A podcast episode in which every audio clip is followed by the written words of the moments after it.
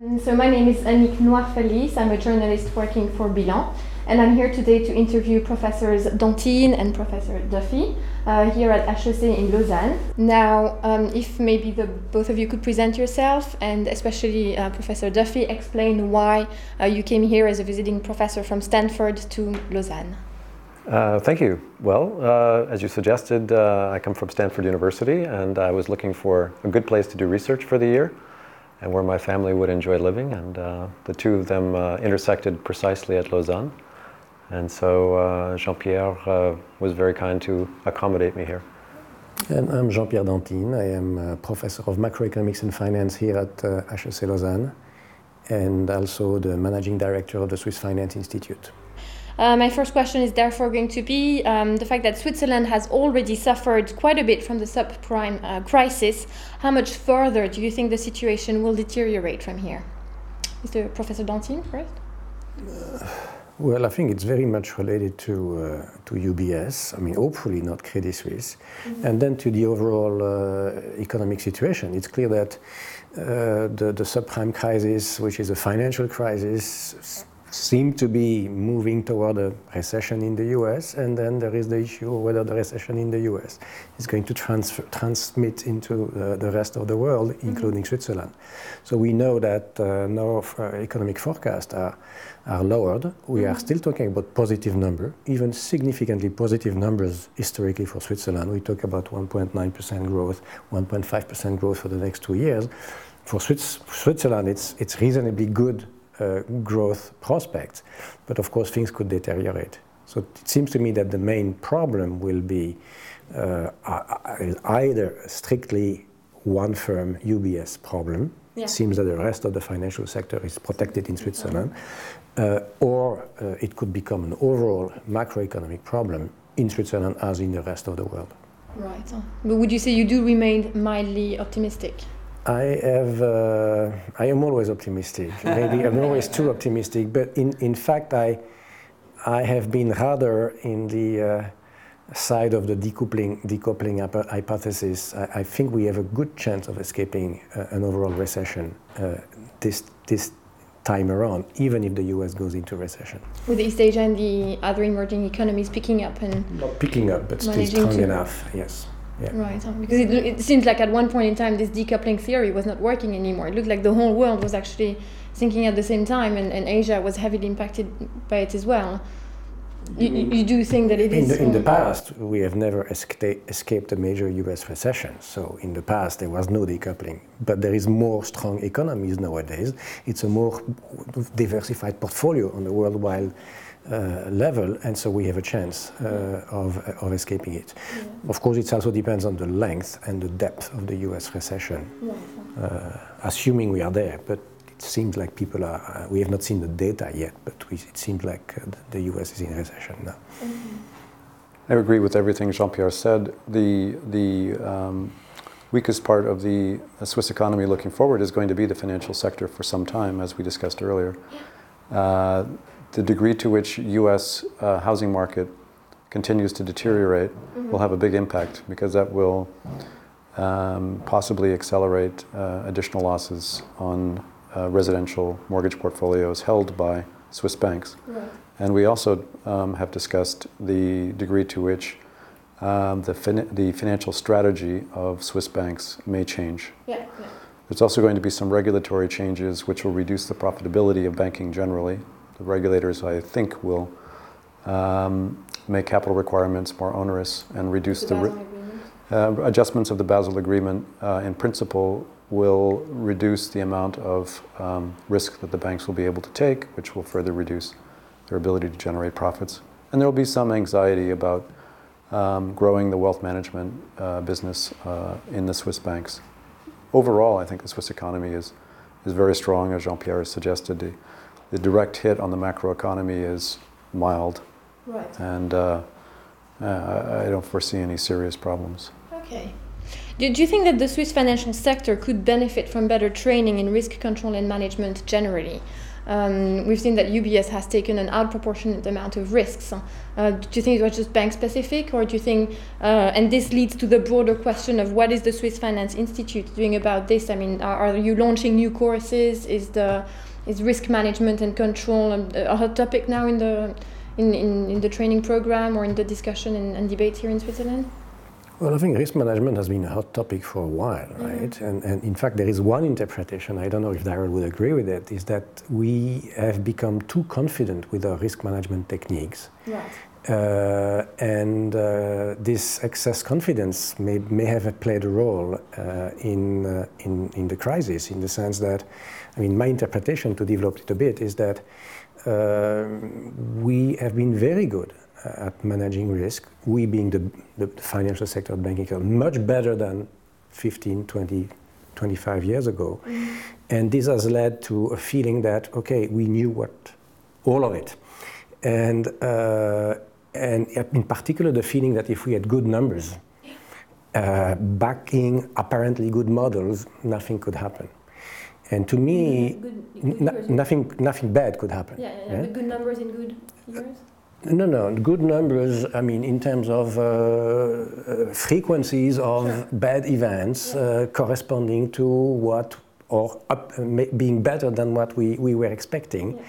and, and backing out models that we had suggesting that indeed risk was under control. Right. Yeah. Mm-hmm. Uh, to me, uh, we need to make progress and, and, and go further into our modeling. And, and Darrell in particular is, uh, among, among others, but Darrell in particular is, is, is thinking about new ways of, of, of modeling, uh, in particular, contagion risk, I mean, uh, risk, collective risk, not individualized risk.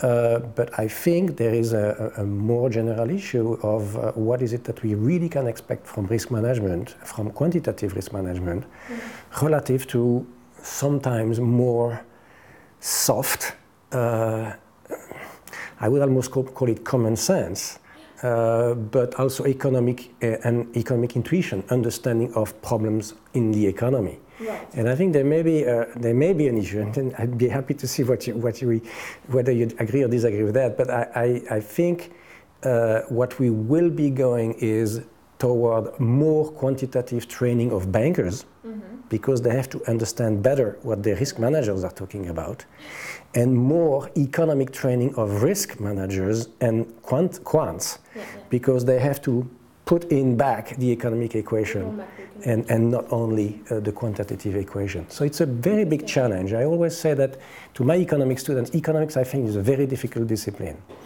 because it's a discipline that's quantitative, mm-hmm. but for social problems.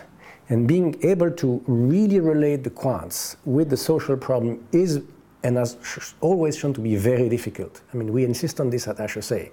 It's, uh, it is a very difficult, it's not difficult mathematically, but it's mm-hmm. difficult intellectually because you have this in, in the, the, two different spirits have to come together. And I think in, in, in finance training, we have a big challenge there. We have been, uh, uh, the finance industry has been putting a lot of weight on quants. Yeah, yeah, yeah. Uh, I'm not sure that the managers can talk to the quants, and I'm sure that often the quants don't understand the economics behind. Right. And, and so I think that's the challenge for the future for the financial training, for the Swiss Finance Institute, for some of our programs that we have in risk management and more generally in finance. And how are universities responding to this? Uh, well, it's interesting. Like uh, I am myself in a, in a committee on the first year of HEC first year, year one, when we are saying, okay, we need to have our HEC manager better at quantitative methods. Oh, okay. At the same time, EPFL is developing this master in financial engineering, and one interpretation of it that uh, Peters Bossaerts, who is the leader of that program, is yeah, it's not that we want to make more quantitative studies. We want to make sure that the quants understand the economics behind it. Yeah. So I think on a different level, this is a, this is a challenge that we are that we are taking up, but it will take some. Uh, it will take a while before you see the difference. Yeah. Right. Okay. Uh, once again, I agree wholeheartedly with uh, Jean Pierre's comments. I'll add some color to his story.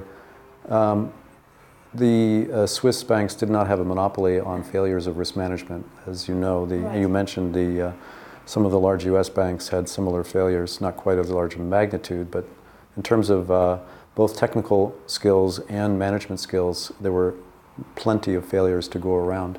Citibank in particular and Merrill Lynch. Um, let me focus on those two, on the distinction between the technical failure and the management failure. On the technical side, the market was thriving before this crisis on what is known as collateralized debt obligations or CDOs, which is a financial instrument that is exposed to correlated default, that is, many borrowers defaulting around the same time. Mm-hmm. Uh, and we just saw an example of what happened in the subprime market. But this technology for modeling correlated default was uh, poor to begin with. Academics haven't really mastered it, and the industry was way ahead of itself in um, uh, generating uh, a large amount of these financial instruments without fully understanding how to model the risk. And those failures led to overconfidence, which Jean Pierre mentioned, complacency uh, of, of the models that they were using. They not only didn't fully understand the risks, they, they didn't really take care to, um, control. to control the amount of that kind of risk that they were taking. Uh, to the point that uh, somewhere up the management chain it, it became lost. The communication of the degree of uh, weakness of these models didn't get properly communicated to the upper levels of management, and these firms were allowed to take, as we know, many tens of billions of dollars of exposure to risks that they didn't fully understand. The second kind of failure I mentioned on the management side, I think is in part related to the table around which sits a bunch of profit centers at a bank wealth management, investment banking, proprietary trading, and the risk manager. The risk manager is not a profit center, really. Mm-hmm. They're a cost center. And they're right, supposed yeah. to be they're supposed to have a place at the table with an equal voice, but you can imagine a conversation in which the risk manager says, You guys are generating a lot of profit, but I think you're taking too much risk. Mm-hmm. I think you should take less profit and less risk uh, these assets are dangerous. Uh, this sort of suggestion would not be that well received. Sure. And uh, a risk manager has a difficult time sending that message. And um, the way that uh, the risk manager's position at the table is set right now is not uh, working. It's yeah, not. Yeah, yeah. It's not uh, giving the risk manager enough voice, enough confidence in. Um, making his or her views uh, felt. And so I think that I think we're going to see some rethinking of the way that that works. Mm-hmm, mm-hmm. Uh, all, yeah, yeah re- regulators, by the way, also have a, have a role to play here in terms of supervisory uh, regulation, uh, supervisory uh, function of uh, watching the risk management at banks. Yeah. But I think it has to happen in the, inside the banks. First. First. Yeah. Yeah, that's where it has to happen. I mean, we know that it's related to profits in the long run. Yeah, yeah. Regulation is one topic that I wanted to uh, to address actually in the in the next part of the interview. Yeah, no, you do you definitely have have some points there that it's uh, not just a Swiss thing, but clearly uh, an international problem. So I would, I would like to thank you again for answering these questions on this uh, second topic.